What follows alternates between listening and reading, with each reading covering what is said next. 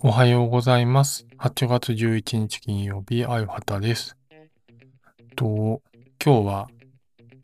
山の日という祝日なんですけど、まあ今日祝日で、まあゆったりしていて気がついたらもう夕方になってたんですけど、今週あの、月曜日からちょっと早めの夏休みいただいておりまして、まあ、毎度のことなんですけど、何もしてない感じなんですよね。休みなんですけど。衝撃的に何もしてないですね。どっかに行ったとか、何かを、映画を見たとかっていうのもないんですけど、ほぼ、ほぼあの LINE のつむつむをしてまして、まあ、スコアがあの300万点台を全然そこから先に行かないって感じなんですよね。なんかあの、つながってるその友達とか、学生時代の友達とかなんか2000万点とか言ってて、なんかどうやったらそんな点数出るんだっていうのがとても不思議な感じなんですけど、あと、あれですね。なんか前にワウワウでやってたあの沈まぬ太陽ってドラマをちょっと見始めて、全部で20話って1話だいたいなんか50分ぐらいあるんで、めちゃくちゃ長いんですよね。でもなんかあの、その沈まぬ太陽ってドラマ自体があの舞台があの、まあいいわゆる JAL の話で、最初がこう、あまあ主人公が、なんかもともとこう、組合の活動してた人で、で、その人がまあいろいろちょっとこう、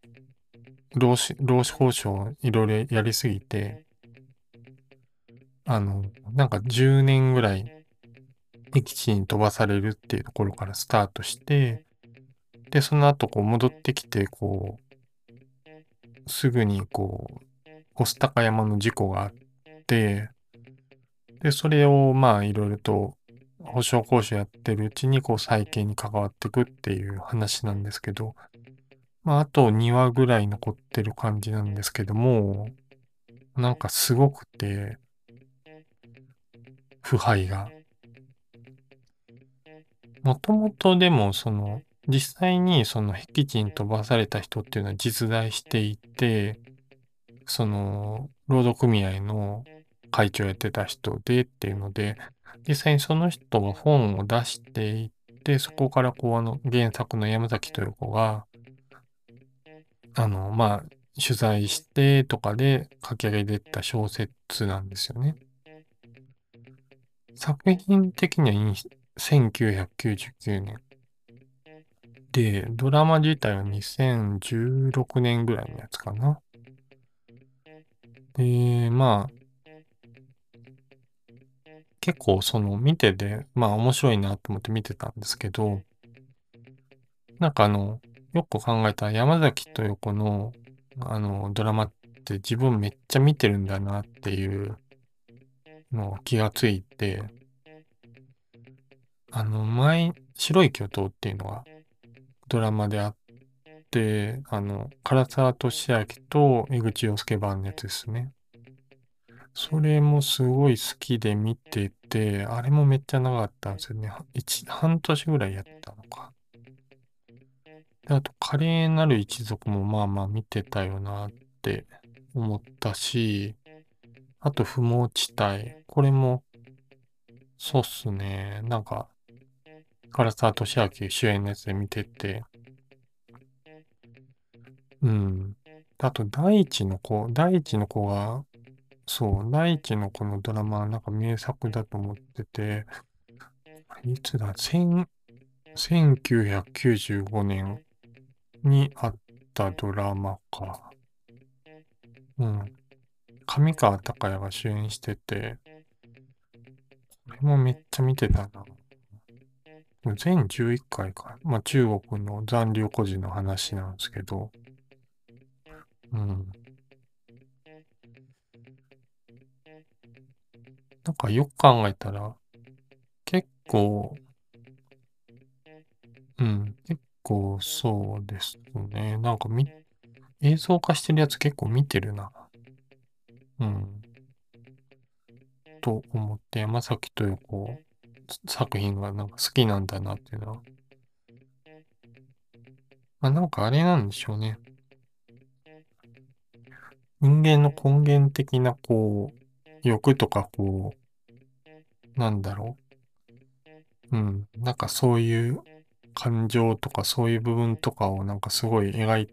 てるんですよね。やっぱりこう、大地の子とかもそうだし、沈まん太陽も白い巨頭も。うん。結構沈まん太陽見ててあったのが、まあ、その、まあ、要は差別され、まあその、学生運動やってたから、その、要は、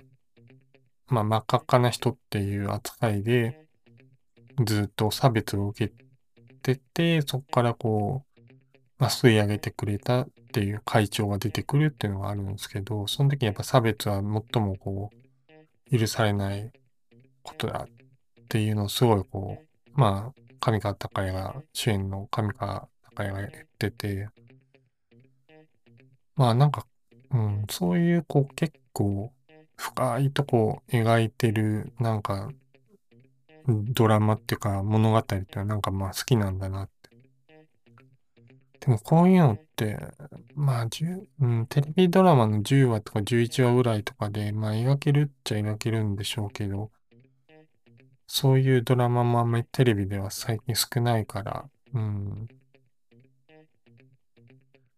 なんかね、そうですね。こういうのはなんかまあ好きは好きですね。うん。まあね、それを見るか、つむつむしてるかみたいな、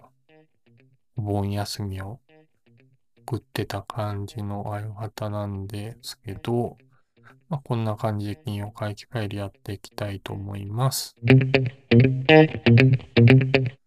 はい。えー、まあなんかあんま何もやってないから喋ることないんですけど、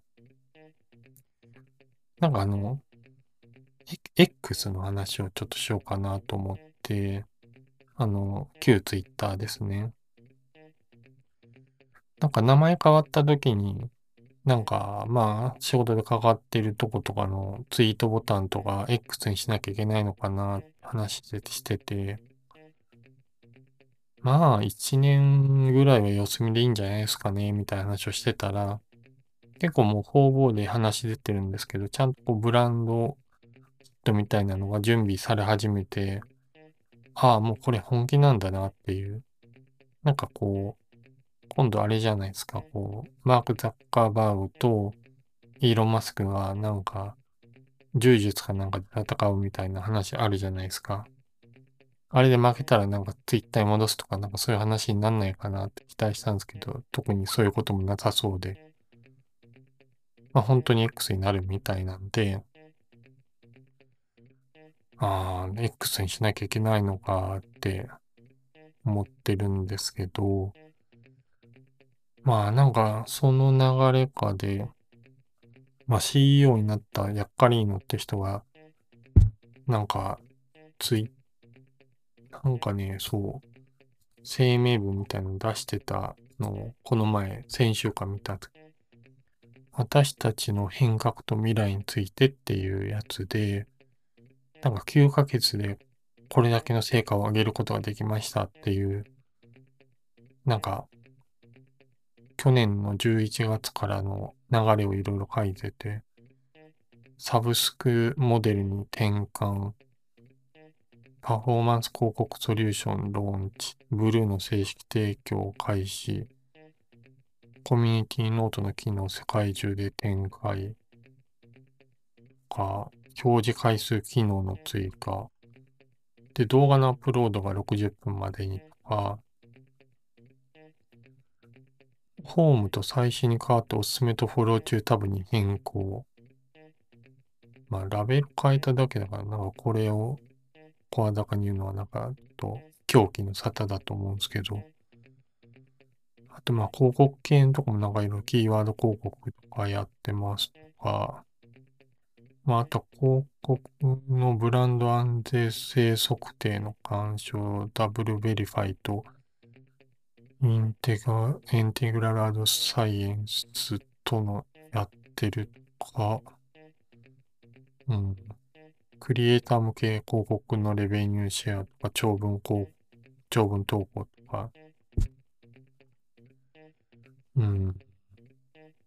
なんか、いろいろ。そうだな、あとなんだ。透明性の向上の取り組みでアルゴリズムオープンソース化とか、スーパーフォロー再始動か、なんか、ピンとこないな。ただなんか API の制限とかなんか全然書いてない。ネガの話とか全然書いてない気がするんだよな。うん。サークル廃止は書いてるけど、API の制限で見られるツイートが減りましたとかそういうことも全然書いてないし、うん。DM 機能をアップデートし、スパムを70%削減することに成功。これあれですね。あの、DM の回数の制限とかですね。ああ、まあ、なんか、完全に広告主向けにこう、我々やってますっていう、なんか必死さがすごい伝わる感じはあって、うん。まあ、スレッズとか、メタのスレッズとか出てますけど、うん。あとまあマストドンとかブルースカイとかいろいろありますが、まあ、結局分散化していく中で結局目減りしてたら広告主的にもまあいろいろとこう含みがある状態にはなると思うし、うん、なんか、多分、広告的にも結構だからまあ、信頼は揺らいでるけど、まあ、出さざるを得ないところだとは思うんですよね。ツイッター。まあ、まあ、全然利用者もいるし。ただ、ツイッター社としての収益的には、まあ、これは多分下がってくんだろうなっていうのは、まあ、どう考えてもそうだと思うんで、まあ、X。もう、さっき喋りながらずっと途中からも Twitter って言い方になってたんですけど、まあ X ですよね。もう覚えられないですよね。X なんて。Twitter ですよね。Twitter。そんな急に名前変えられても、そんなこう、そんな急に宣言よしこですって言われてもちょっとわかんないですよね。まあ、前の名前忘れましたけど。まあ、まあまあまあまあ。まあ、X ね、悩ましいですよね。うん、みんな、え、Twitter って呼べばいいんじゃないかなって本当思う次第ではあります。ということで、今日はこんな感じで。ということで、今日の金曜会期ファイルいかがだったでしょうか？そしてこの番組では皆様のご意見やご感想を普通とお待ちしています。X などでハッシュタグ金曜会議とつけてコメントしてください。フォームからも普通とお待ちしています。最後にこの番組を気に入った方は私のニュースレターパブリディアやレーズンシルベーンのご購読や Discord サーバーにご参加ください。それではあゆはたの金曜会議ファイル次回の配信でお会いしましょう。あゆはたでした。